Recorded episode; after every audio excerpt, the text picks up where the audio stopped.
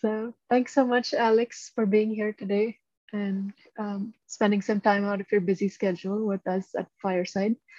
So can you start by telling us a little bit more about yourself and uh, especially about your company that you founded, ABC EdTech Group? Definitely. Hi, everyone. My name's Alex, and I'm 23 this year, and I am the CEO and the founder of ABC EdTech Group. Um, a bit about myself I grew up in Hong Kong, and I'm a third generation American born Chinese, actually. So my mom grew up in the US and Canada. My grandma grew up in the US and Canada. I was born in the US, and then we suddenly moved back to Hong Kong. So I think it's a bit of a culture shock in that regards. And I kind of grew up not really knowing my own identity in some sense, being kind of mixed between the two, missing Hong Kong and, and the US and not knowing where I fit in, being called Gweilo, Guai Zai, which means like ghost kid or uh, white person. And you go to the US, you get questions like, um, do you ride a panda to school? So, I mean, I know they're great jokes, but it, it did blur the lines for me. I went to a school called Hong Kong International School, which was an American curriculum based in Hong Kong as well. And then I went to the UK for my undergrad, which is another surprising thing. I, I, most people think I go to the US. I went to a school called University College London. Um, so I studied social sciences with quantitative methods. Um, what that is basically is politics, economics with data science, and I guess AI, developing models and stuff like that. So that's my background. And my postgrad currently, I'm at the University of Cambridge and I'm doing entrepreneurship, which is where this journey takes me because I started my startup, uh, ABC Tech Group, and this is where I'm developing it. So Cambridge was fortunate enough to believe in me and want to invest in me from their time and energy. So that's why I'm there. Now, in regards to ABC of what we're doing, what we're trying to do, and what are we, um, ABC is focused on creating a market solution towards making education more affordable. And this is a huge problem to tackle. I think affordability and accessibility at, to education is a topic that's been coming up in a lot of the UN meetings and poverty index. So a lot of people talk about these issues, yet there hasn't been much changes to it.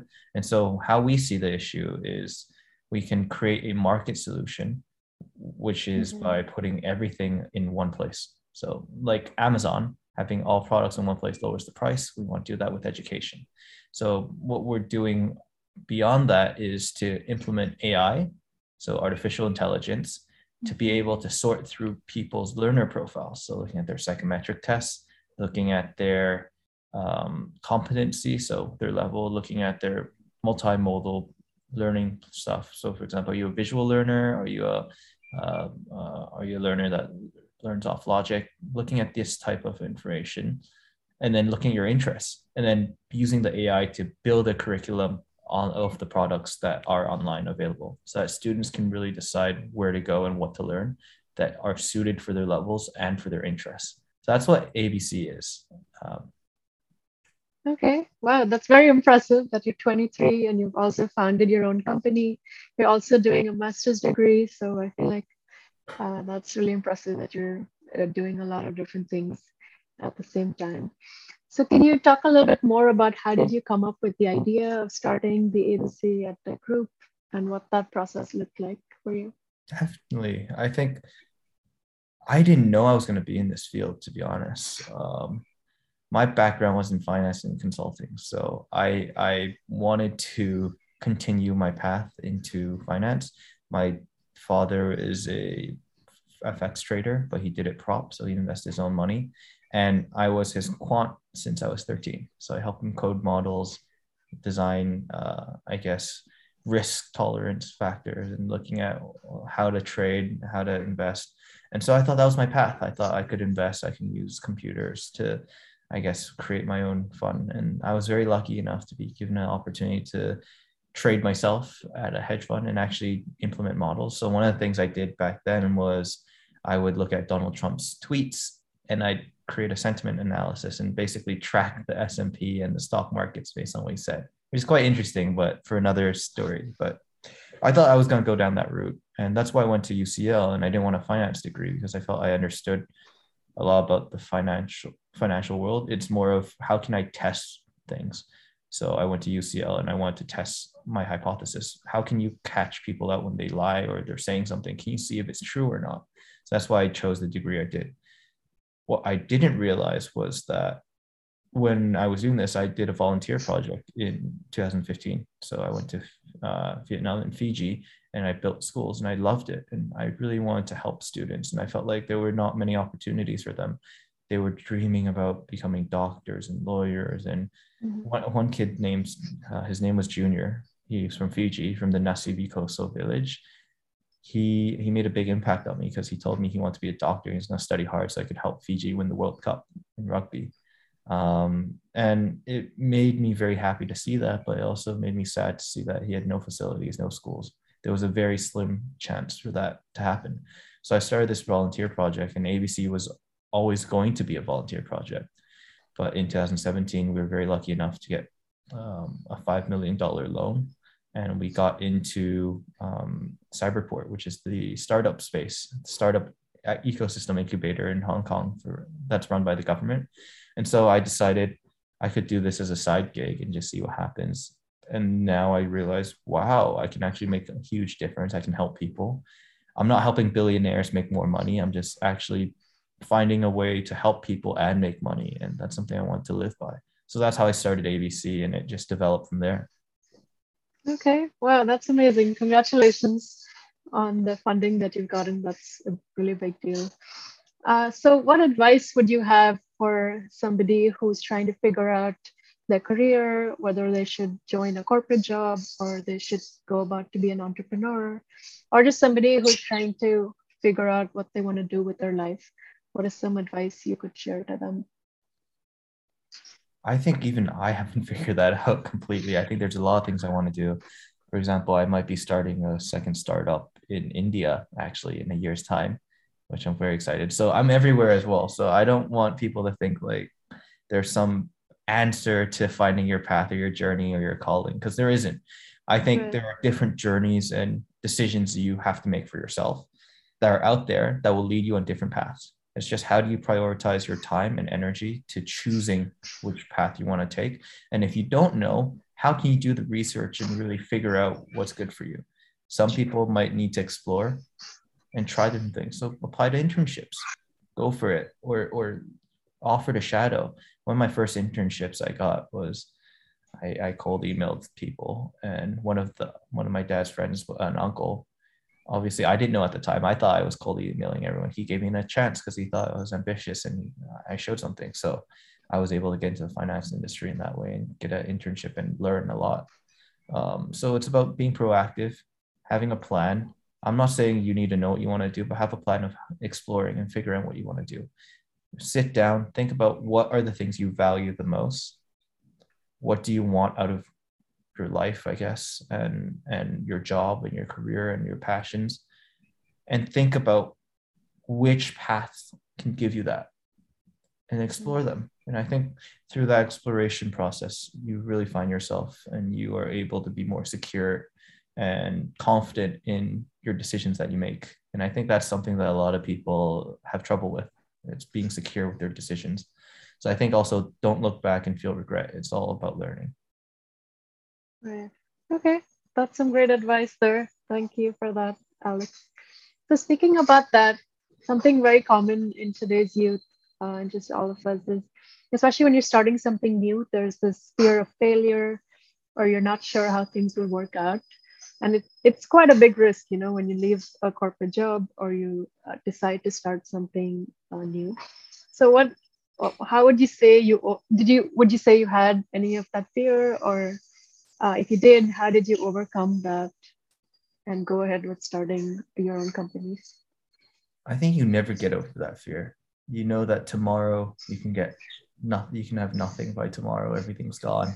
Wiped out. All your hard work is gone for nothing and it's in the hands of a few investors who might want to throw money or not right? I think that's a scary realization. But i think what really spurred me on is my belief in what i wanted to do. Um, and at that moment at 17 you don't really have a lot of responsibilities to deal with. I don't have a family to feed. I don't have a wife. I don't have children that i that are reliant on me. So i can make these risks. But i think the main factor of why i left the corporate world and decided to pursue a startup is other than i can help people i mean from a financial perspective if you look at property prices in hong kong if you look at housing people are getting dissatisfied because there's a bigger gap. Um, Thomas Piketty writes a great book on capital. It's called Capital in the 21st Century, which I know there's a lot of problems with the data being picked out of it, but the general idea is salaries are not growing as fast as the real economy and investments are growing faster because investments are tied to the economy and thus for there's a bigger and bigger gap between normal working people and and people who have capital to invest I don't fully agree with that statement. I don't think it's as widespread, but there is definitely scenarios of that happening. Most people invest in Hong Kong. There's no way that you can purchase property, even if you become the like a partner at a law firm, even with a huge salary, you work 20 years, you get three, four million Hong Kong dollars a year. You're still nowhere near being able to pay for your down payment. So um, and for example, international schools, there's debentures where you have to pay millions of dollars just to loan loan to the school to get on the waiting list, right? So I think there's all these costs that were considered in my head, and I thought, worst case, I go back to corporate, but there's no way I can afford a lifestyle I'd want for my children and for my family by just doing corporate. There has to be something else. And so why not try now when there's no risk? I think for people who are already in corporate it's not really a there's nothing to lose mentality like me. I think there's definitely something to lose. It's more of how can you frame yourself and see yourself in the corporate job relative to the new job? And what experiences will you gain from this new from this new job that you can be able to take back if you have a backup plan?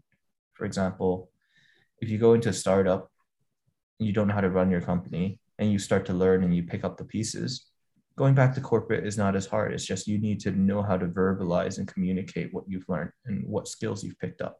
So I'm sure there's a lot of skills you pick up as an entrepreneur that are not as easily picked up in a corporate job. And those are things that you can, I guess, exhibit and show future employees, um, employers, and you have that edge over people. So it's really about knowing your backup plan and how does your venture fit towards potentially being able to pivot. I think that's important. But also, how can I verbalize and communicate the learnings I will have? Is this something I want to learn? Is it valuable to society and to myself? Right. Okay. And well, you mentioned some of the skills that you've learned or developed by being an entrepreneur. So, can you talk a little bit more about what those skills are and if you have any advice on how people could develop those skills uh, in different ways? I think the biggest skill you learn is humility. Humility is such a big deal, especially in entrepreneurship. Everyone looks at you thinking there's a huge title, there's prestige, you're taking a huge risk and gamble. But in reality, you're like a janitor. In the company, if someone doesn't know how to do something or there's a problem, you're doing it. No one knows how to do the accountings, the books, you're doing it. If someone doesn't know how to write code, you have to learn it. Do it yourself there's no one to just shift the blame or shift the work to. I think that's something that you learn real quick. And it's not as glamorous as as people think. It's actually quite tough and tiring and very lonely at times. Um, that's something you I feel like I've learned the humility and also writing wrong decisions. For example, I hired someone and I had a lot of belief in them, but they weren't performing and they were dragging the culture and people down. I didn't want to admit my mistake and I held on way too long and it affected the company. And it's something I've learned that even firing someone, as cruel as it sounds, is a form of humility, knowing that you made the wrong mistake. You made a mistake. You invested in the wrong person. You invested your belief and time and energy in the wrong person, and you need to cut your loss. Be humble enough to know that you need to fix it. I think those are things you learn that might not be as um, I mean, it's harder to get at a corporate place because it's hard to get those responsibilities. I think the second thing you'd learn is to be comfortable and happy with yourself. Because it's a lonely job, you need to know how to be comfortable being alone. and learn who you are. You really figure out who you are, what you want, and you think a lot more because you have skin in the game. You're a stakeholder in the company, and it's directly tied to your life and your lifestyle that you would want. So, in doing so, I think it it challenges you on your insecurities and forces you to face them. It forces you to be comfortable in your own skin and know what you want and be able to verbalize and communicate that in a very effective manner because that's what the storytelling side of entrepreneurship is. So I think those are the two main skills I've learned. All right, that's great. Yeah, I definitely agree that it would be way harder to learn that in a corporate job, especially in a short amount of time as you have uh, when you start your own company. All right, and going back a little bit, so you mentioned that you're also pursuing a master's degree uh, in entrepreneurship. So, um, what's the reason, or how did you go about deciding that you wanted to do a master's degree as well as the specific topic uh, that you went about? We do have um, a lot of high school students that are trying to figure out their uh, college admissions process. So I think this would be really helpful for them to know. It actually is a great question because I never thought I would go for a master's. Um, I went to the UK because it's three years. It's cheaper than the US, which is four years. And time wise, I could get out and get into the finance industry and get into work right away. I was very excited to go to work. Even um, during my, I did an internship for six months at Bain in Shanghai while I was studying in London. So you can tell I really want to work. I, I want to get out there. Um, so for me, the reason why I did the master's was they reached out and said, um, we have an entrepreneurship degree that helps you grow your startup, but also helps you build your academics. And Cambridge reached out and said, There's this opportunity. So I went and visited. I met the director and I had a chat, and it was really nice. And I felt this is a really good opportunity for me to increase my academic knowledge, but also be challenged from a business setting.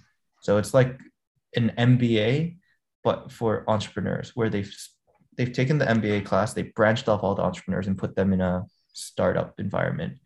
And it's two years instead of one. And they basically let you stay at home or do it from abroad or we'll go back to Cambridge and study. But we fly in and we have to do classes and exams and all that. We have courses as as normal. So we had I think 18 exams. So it's still it's still academically rigorous, but they also want you to grow your business.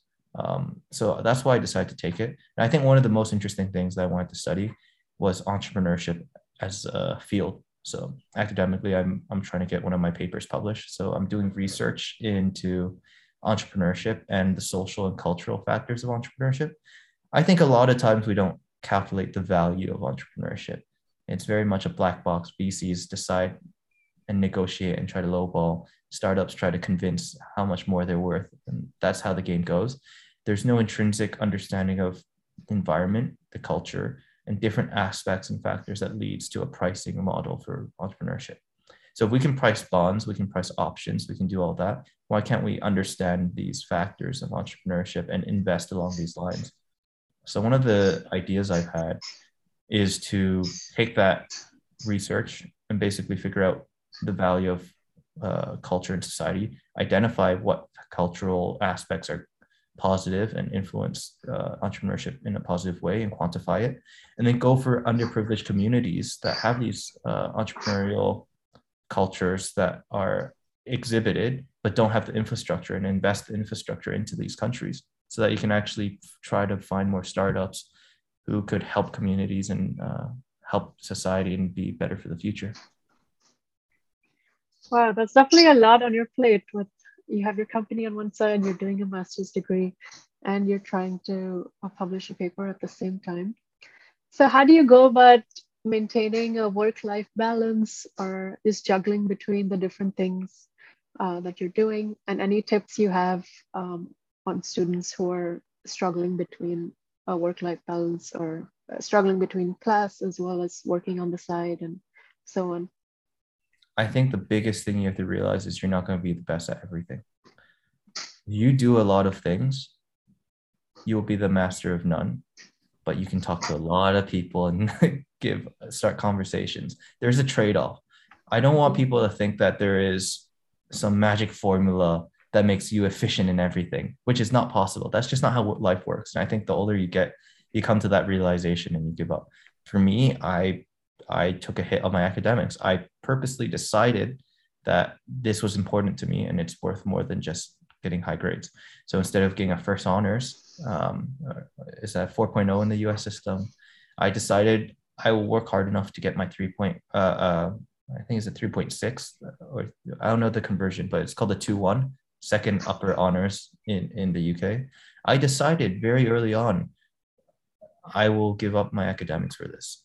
Um, right now, at this moment, socially, I, I've given up a lot of things in my social life because I, I value my health, I value my energy. So, for example, um, if you're dating, that takes a lot a lot of time. If you're you're spending time, if you can't find someone who's okay with that, you you can't be with them.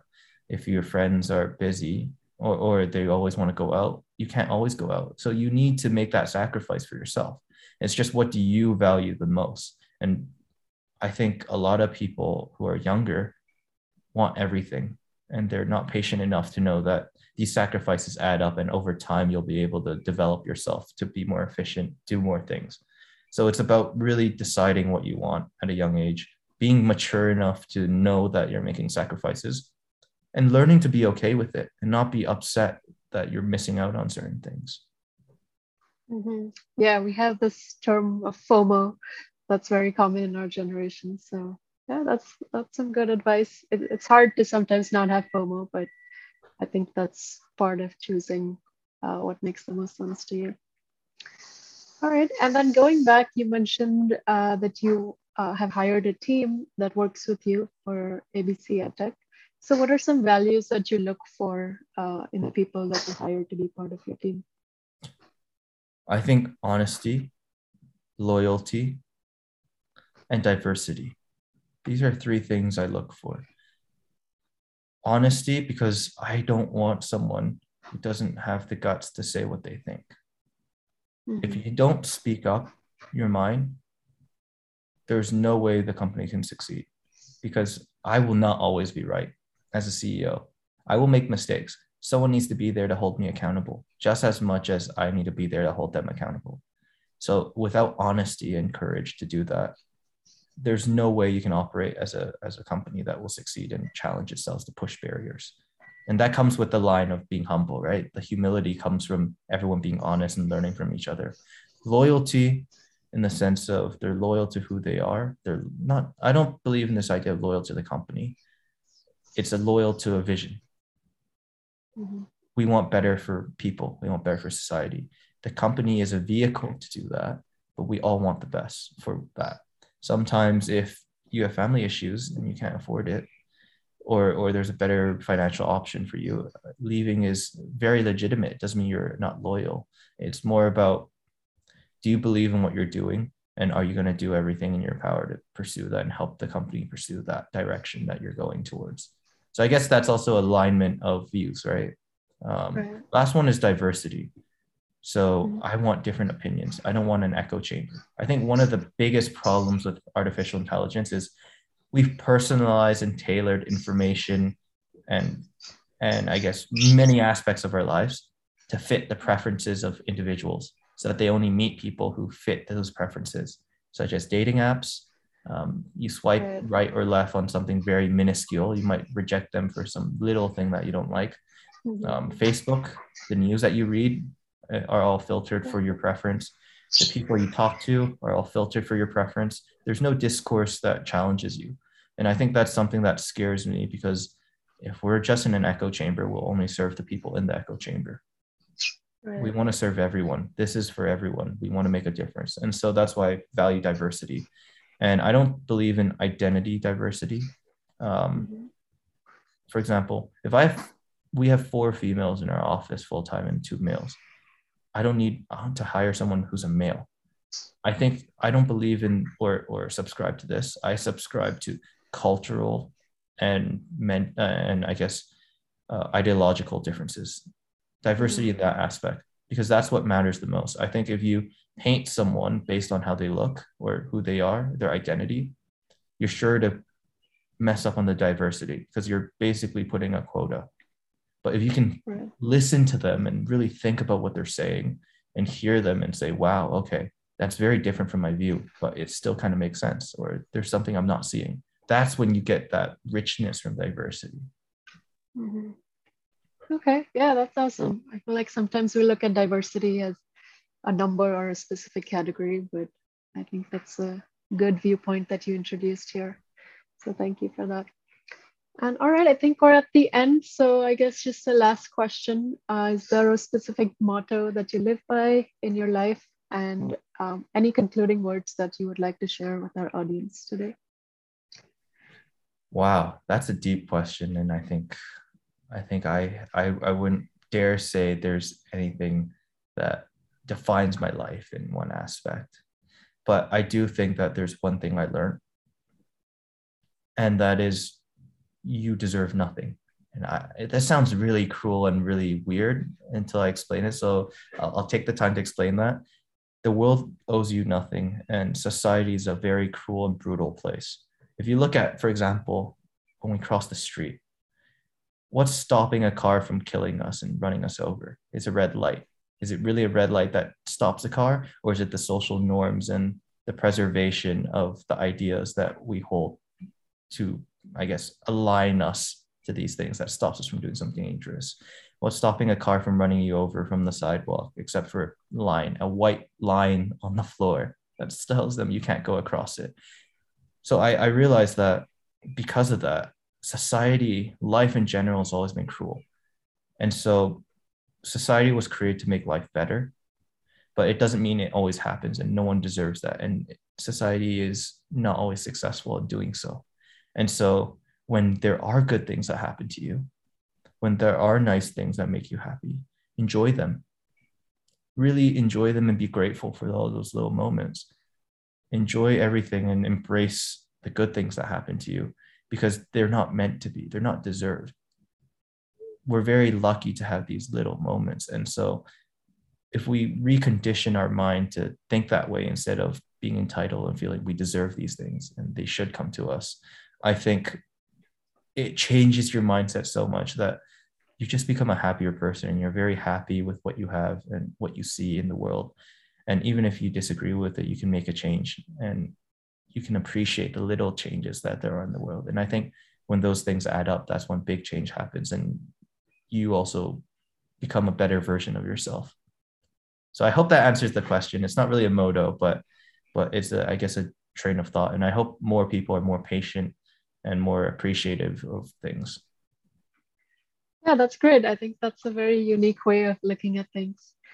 Um, I love it. I think that's the first time I've heard it, but yeah, I definitely agree with it. And I think uh, you seem like you're happy, so that's uh, that should be working pretty well. I think nothing really makes me happy. It's I choose to love myself, and I and certain things I love doing, and that general state of happiness doesn't always exist. I'll have sad moments and stuff, but I'm content and I'm satisfied with where I am. And I think that's something that state of not euphoria, but understanding yourself and loving who you are in the process, loving watching yourself grow and love, being with the people you love and care about. And that that's the I guess in general what leads to this idea of being satisfied and feeling good. And then I guess happiness is tied into that. Right. Okay, awesome. That's great. Thanks so much, Alex, Thank you very sharing much. your views. It's so great to have you here. And I feel like we've all learned a lot from you and your advice today, as well as your stories. So thank you again for sharing your stories.